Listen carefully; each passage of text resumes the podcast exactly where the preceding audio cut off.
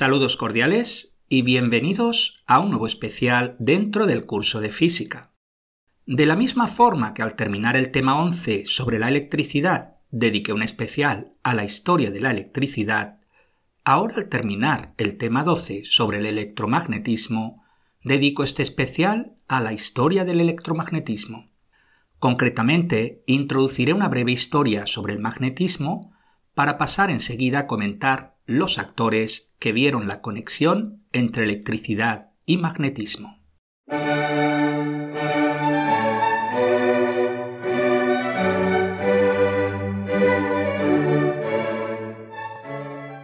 Empezamos este viaje en la antigua Grecia, concretamente en la ciudad de Mileto, en Asia Menor.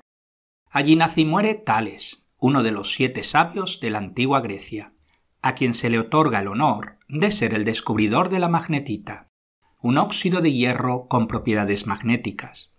Descubrió también que si se frotaba el hierro con la magnetita, éste se imantaba, si bien explicaba el magnetismo aludiendo al alma o vida de la magnetita.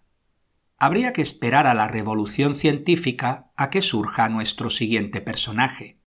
En Inglaterra nace William Gilbert, 1540 a 1603, filósofo natural y médico inglés.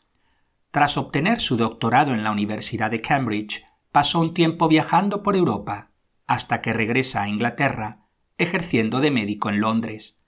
Su obra De Magnete se publicó en 1600 y es el primer libro de física publicado en Inglaterra. En 1601 fue propuesto médico de la corte real, primero de la reina Isabel I y luego de Jacobo I. En su obra De Magnete, Gilbert expone sus estudios en electricidad y magnetismo. Ahí propuso la idea de que la Tierra se comporta como un gran imán, Introdujo los términos polo magnético, fuerza magnética, cuerpos eléctricos y no eléctricos.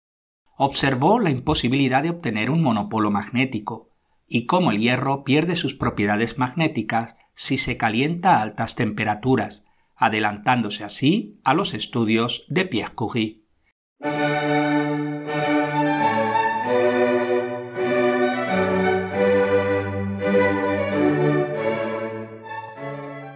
En 1819, el físico y químico danés Hans Christian Ørsted, 1777 a 1851, realizó el famoso experimento que lleva su nombre. Estudió medicina, pero su pasión era la física y la química.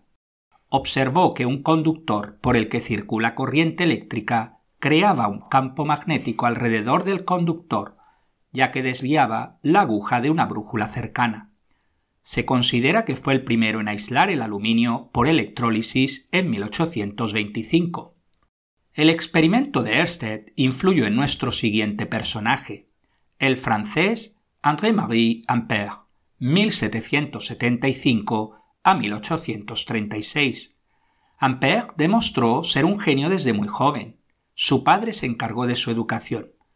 En 1793 el padre de Ampère fue ejecutado al estar en contra de la Revolución Francesa, hecho que produjo una fuerte depresión en Ampère. En 1808 Napoleón lo nombró inspector general de la Universidad Imperial.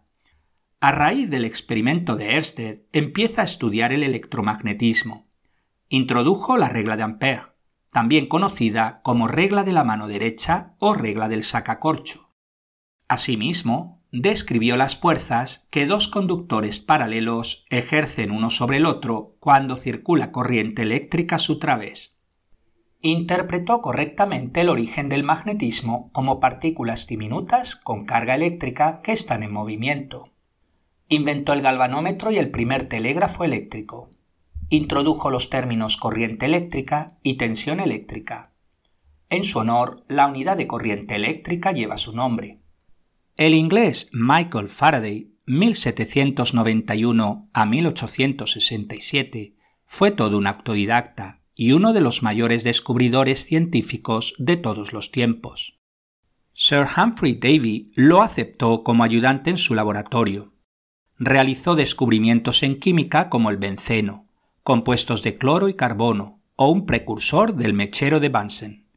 A raíz del experimento de Ørsted, desarrolló en 1821 el primer motor homopolar, precursor del motor eléctrico. En 1831 investigó la inducción electromagnética. Observó que moviendo un imán en una bobina se generaba corriente eléctrica. En otro experimento enrolló dos solenoides en un aro de hierro, de forma que al pasar corriente en uno de ellos se generaba corriente en el otro. Faraday acababa de descubrir la inducción mutua, base de los transformadores. En 1845 descubrió que muchos materiales sufrían una débil repulsión en presencia de campos magnéticos. Acababa de descubrir el fenómeno del diamagnetismo. Ese mismo año introducía el concepto de campo tan fundamental en la física. Murió en su casa a los 75 años de edad. En su honor, la unidad de capacidad lleva su nombre.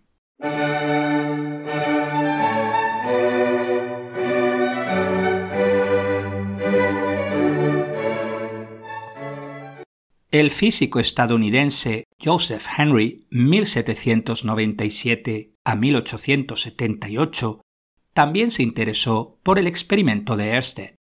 Henry descubrió de manera independiente a Faraday la inducción electromagnética. Inventó el telégrafo en 1829 y lo perfeccionó en 1835, pero no lo patentó. Sería Samuel Morse quien más tarde lo patentaría. La primera comunicación a través de una línea de telégrafo se produjo el 24 de mayo de 1844, cuando Morse transmitió un mensaje desde Washington hasta Baltimore. Joseph Henry inventó el relé en 1835. Llegó a ser profesor en la Universidad de Princeton y director del Instituto Smithsoniano. En su honor, la unidad de inductancia lleva su nombre.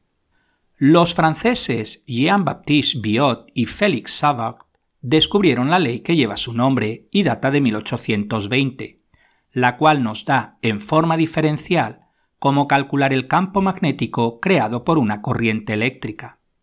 El alemán Hermann von Helmholtz, 1821 a 1894, fue todo un polímata, destacando en campos como la fisiología, la psicología, la óptica, la acústica y la electrodinámica, entre otras. A los 21 años se graduó en medicina e ingresó como médico en el ejército prusiano. En 1847 escribió un tratado sobre la conservación de la energía. En 1849, siendo profesor de fisiología de la Universidad de Königsberg, inventa el oftalmoscopio. Posteriormente aceptaría los puestos de profesor en Bonn y Heidelberg.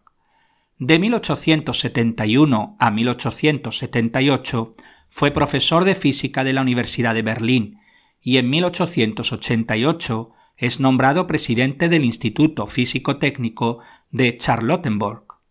En el campo de la física se ocupó en particular de los fenómenos ondulatorios, particularmente el movimiento en fluidos.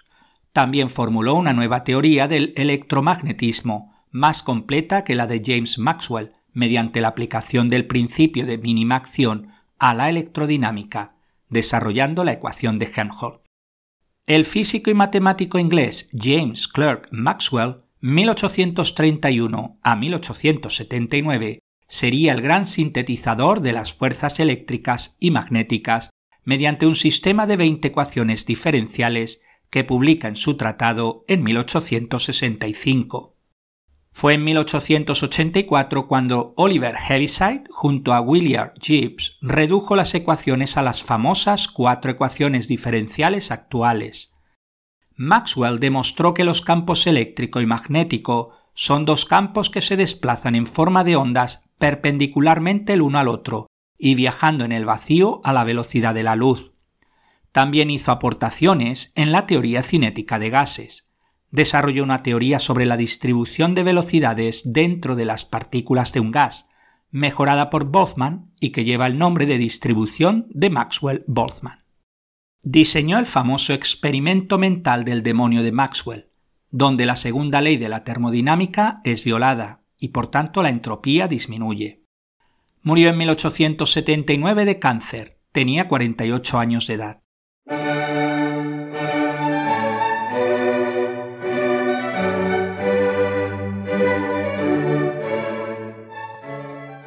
El físico alemán Heinrich Rudolf Hertz, 1857 a 1894, se graduó de física en la Universidad de Berlín, obteniendo el doctorado en 1880. Fue auxiliar de Hermann von Helmholtz durante tres años.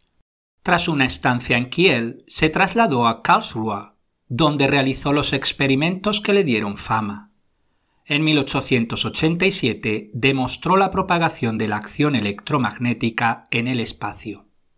Hertz midió la longitud de onda y la velocidad de propagación de las ondas electromagnéticas y halló que la velocidad era próxima al valor previsto por Maxwell, unos 300.000 km por segundo en el vacío. Hertz descubrió el efecto fotoeléctrico en 1887, al observar que el detector de ondas electromagnéticas era más sensible al iluminarse con luz ultravioleta. Dicho efecto fue descrito de forma teórica por Albert Einstein en su famoso artículo de 1905, introduciendo la idea de que la luz es una partícula y no una onda, tal y como había sugerido Max Planck en 1900 al introducir el cuanto de luz. Albert Einstein ganó el Premio Nobel de Física en 1915 por su estudio sobre el efecto fotoeléctrico. Rudolf Hertz murió en enero de 1894 a causa de una septicemia. Tenía 36 años de edad. En su honor, la unidad de frecuencia en el sistema internacional lleva su nombre. El trabajo de Hertz sirvió de base para que el físico inventor italiano Guglielmo Marconi inventara la telegrafía sin hilos, por la que se le concedió en 1896 la patente en telegrafía inalámbrica en Inglaterra. Poco después inventaría la radio, y en 1904 la Oficina de Patentes de Estados Unidos reconocía a Marconi como el inventor de la radio. No obstante, existe una gran controversia acerca de si fue Marconi o Tesla su inventor, habiendo de por medio una guerra de patentes. En 1943, el mismo año de la muerte de Tesla, la Corte Suprema de Estados Unidos anulaba las cuatro patentes de radio de Marconi. Las ondas de radio son una pequeña parte del espectro electromagnético, con longitudes de onda superiores a un metro. La siguiente banda en el espectro electromagnético es la región de microondas, que abarca las longitudes de onda entre un centímetro y un metro. Se usan en telecomunicaciones, como por ejemplo en los teléfonos móviles, así como en el horno microondas, inventado por el ingeniero Percy Spencer, en 1945, durante una investigación relacionada con el radar, se dio cuenta que se había derretido una barra de chocolate que llevaba en el bolsillo. Seguimos bajando la longitud de onda y por tanto aumentando las frecuencias. La siguiente banda es el infrarrojo. Su rango de longitudes de onda va desde unos 0,7 micrómetros hasta un milímetro. Las ondas infrarrojas fueron descubiertas en 1800 por el astrónomo Sir William Herschel, descubridor del planeta Urano. Herschel descubrió que más de la mitad de la energía solar llega a la Tierra en forma de ondas infrarrojas. Seguimos aumentando las frecuencias y nos encontramos la región de la luz visible, con los colores entre los 400 y los 700 nanómetros. La siguiente región es la banda ultravioleta, entre los 100 y 400 nanómetros.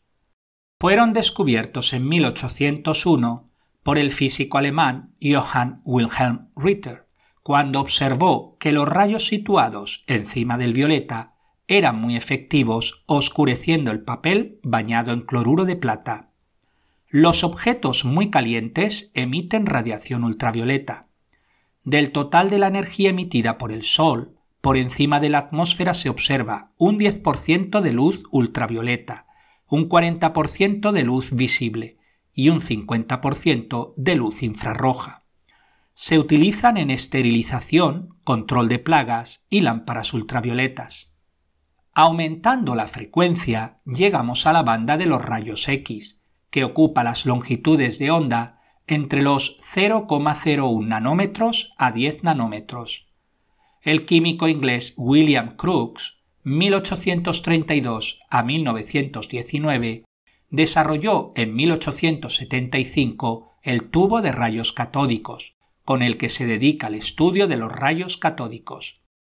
Posteriormente, en 1887, Nikola Tesla experimentaba con un tubo al vacío de un solo electrodo.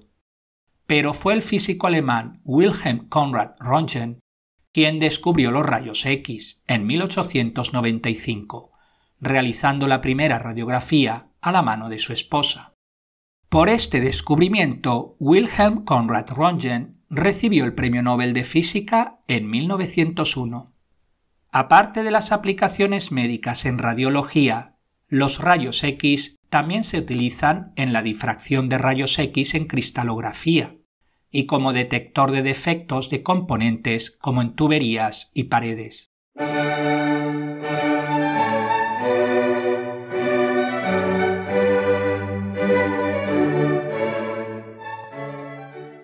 La última parte del espectro electromagnético corresponde a la banda de los rayos gamma. Pero antes de entrar en ella, estudiemos someramente el fenómeno de la radioactividad. En 1896, el físico francés Henry Becquerel, 1852 a 1908, descubrió la radioactividad natural durante sus investigaciones sobre la fluorescencia. Becquerel observó que ciertas sales de uranio emiten radiaciones espontáneamente al observar que velaban las placas fotográficas envueltas en papel negro. Fue galardonado con el Premio Nobel de Física junto al matrimonio Pierre y Marie Curie. En su honor, la unidad en el Sistema Internacional de la Actividad Radioactiva lleva su nombre. Los estudios en radioactividad de Henry Becquerel fueron continuados por el físico británico de origen neozelandés Ernst Rutherford, 1871 a 1937. Clasificó la radiactividad en dos tipos, alfa y beta. Llevó a cabo el famoso experimento de la lámina de oro, en el que demostraba que el átomo tiene un pequeño núcleo de carga positiva donde se concentra casi la totalidad de la masa del átomo por sus investigaciones sobre la radioactividad, recibió el Premio Nobel de Química en 1908. El físico y químico francés Paul Villard, 1860 a 1934, descubrió en 1900 la radiación gamma, mientras estudiaba la radiación emitida por el radio. La radiación de Villard fue reconocida en 1903 por Ernst Rutherford como un tipo fundamentalmente diferente de rayos, siendo además quien lo nombró como rayos gamma, por analogía con los rayos alfa y beta que él mismo había diferenciado en 1899. Los rayos gamma son los de mayor frecuencia y energía y los de menor longitud de onda del espectro electromagnético. Su longitud de onda es menor a 10 picómetros. Los rayos gamma se producen cuando un núcleo se encuentra en un estado excitado, y emite energía en forma de rayos gamma, volviendo así a su estado fundamental. En el universo se han observado brotes de rayos gamma, o GRB por sus siglas en inglés, debido a explosiones muy energéticas en galaxias lejanas. Se trata del evento electromagnético más luminoso del universo. Los rayos gamma son neutros, es decir, que no poseen carga eléctrica, con lo que no son deflectados por campos eléctricos ni magnéticos. Tampoco poseen masa y tienen un gran poder de penetración, necesitándose varios metros de plomo para mitigar su penetración. Se utilizan para esterilizar equipos médicos, en el tratamiento del cáncer y en medicina nuclear, utilizando radioisótopos para el diagnóstico. Pues hasta aquí el especial dedicado al electromagnetismo. Muchas gracias por su atención y hasta el próximo día.